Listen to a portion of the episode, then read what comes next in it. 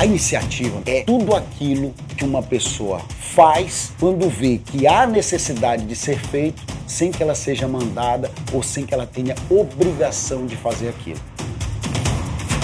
Essa é a principal característica do líder. Essa é a principal característica da liderança. São pessoas que fazem você despertar o melhor de si e você passa a ser visto de uma forma diferente.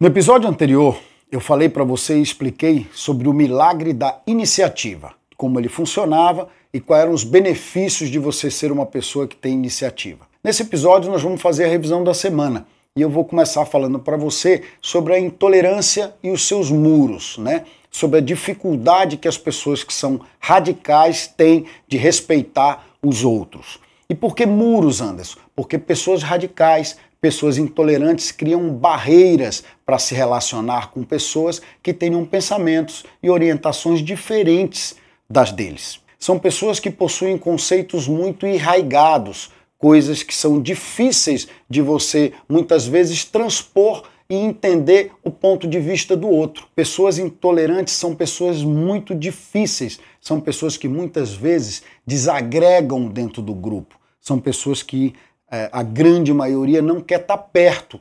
São pessoas que você quer que esteja longe de você. Por quê? Porque elas não conseguem ser agradáveis, elas não conseguem respeitar e, consequentemente, acaba sempre havendo um conflito. É só você ver dois jogadores de futebol que são doentes pelo clube, colocando eles para discutir quem é o melhor dos clubes.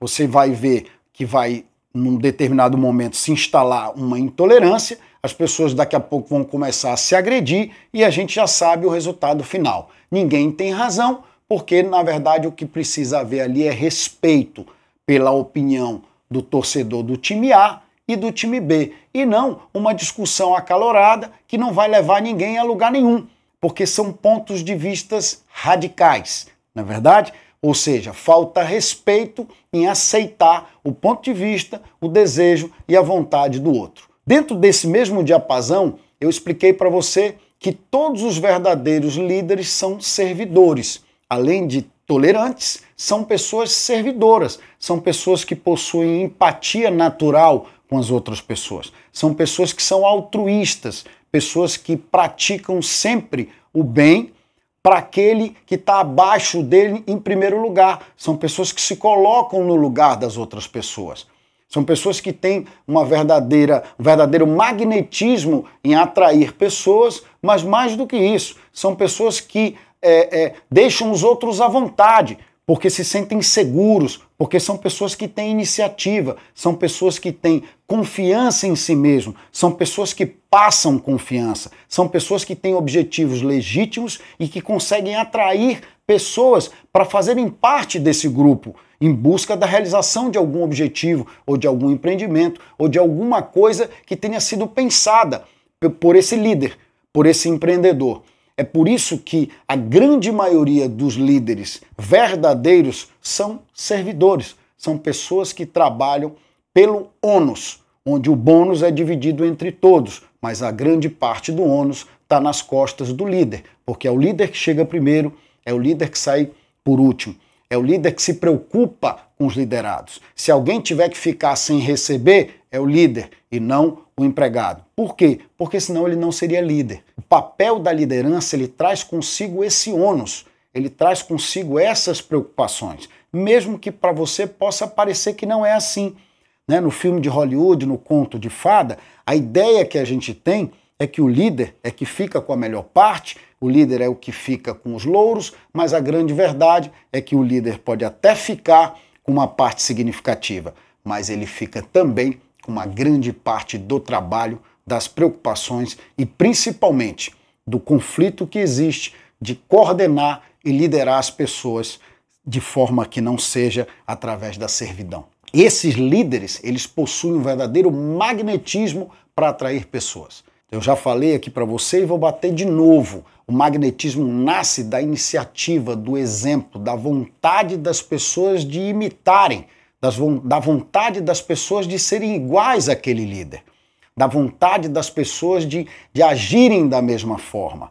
É esse magnetismo que faz que você consiga trazer verdadeiras multidões para seguir você, principalmente hoje nesse mundo de internet. Isso não seria possível se não fosse um líder servidor. Isso não seria possível se essa pessoa que tem o magnetismo e atrai esse sem número de pessoas, ela não tivesse esse compromisso. E daí vem a pergunta: você quer ser um líder ou você quer ser um liderado? Né? Isso é muito importante da gente descobrir. Por quê? Porque hoje a grande maioria das pessoas acha que para que você seja bem sucedido na vida, ou para que você tenha sucesso ou alcance o triunfo, você tem que ser um líder. E na verdade isso não é necessário. Você pode ser um liderado, você pode estar numa equipe vencedora, você pode fazer parte de um grupo vencedor em que tenha um líder que não seja você, mas que seja um líder servidor, uma pessoa é, é, absolutamente comprometida com os liderados, uma pessoa que traga o resultado para a coletividade, para o grupo, para a equipe, que vai trazer o benefício e vai permitir que você alcance o teu objetivo na vida. Então você não precisa necessariamente ser um líder.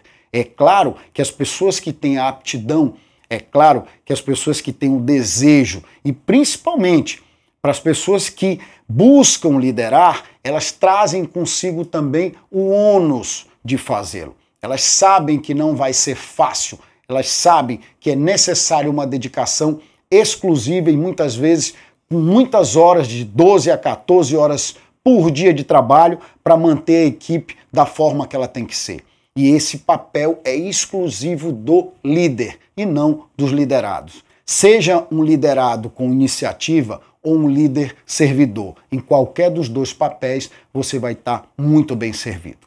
Falei para você também da mágica da tolerância, de como é importante as pessoas serem tolerantes. Diferentemente da intolerância, a tolerância cria pontes, a tolerância cria estradas entre opiniões, orientações e pessoas que pensam diferente. Por isso que ela é mágica, porque ela atrai as pessoas e não repele como a intolerância. A magia está aí, em ela atrair a grande maioria das pessoas que pensam diferente de você, mas que sabem que você respeita a opinião delas que sabem que você tem um olhar diferenciado, mesmo que você tenha sido criado numa outra época, mesmo que você tenha conceitos primários que sejam diferentes dessa pessoa que você está tendo a oportunidade de ouvir, que você está tendo a tolerância de procurar entender por que, que ela pensa assim, por que, que ela age assim ou por que, que ela se orienta dessa forma. É aí que está a grande magia de sermos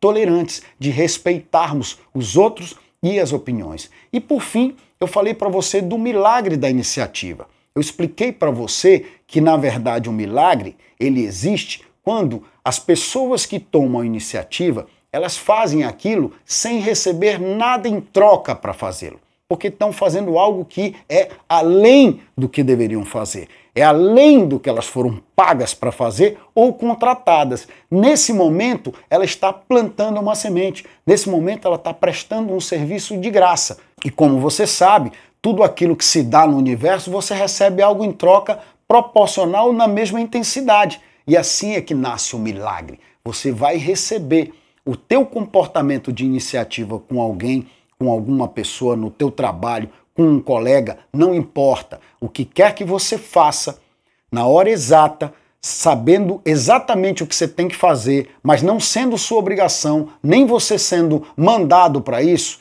traduz em iniciativa. É o comportamento das pessoas que fazem o que é certo, na hora certa, sem serem mandadas para isso ou receberem qualquer remuneração nesse sentido.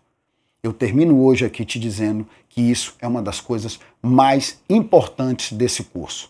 A iniciativa gera em nós um verdadeiro milagre, faz com que as pessoas tenham por nós um sentimento de retorno, que elas queiram nos devolver aquilo que a gente entregou para elas. Eu te aguardo no próximo episódio.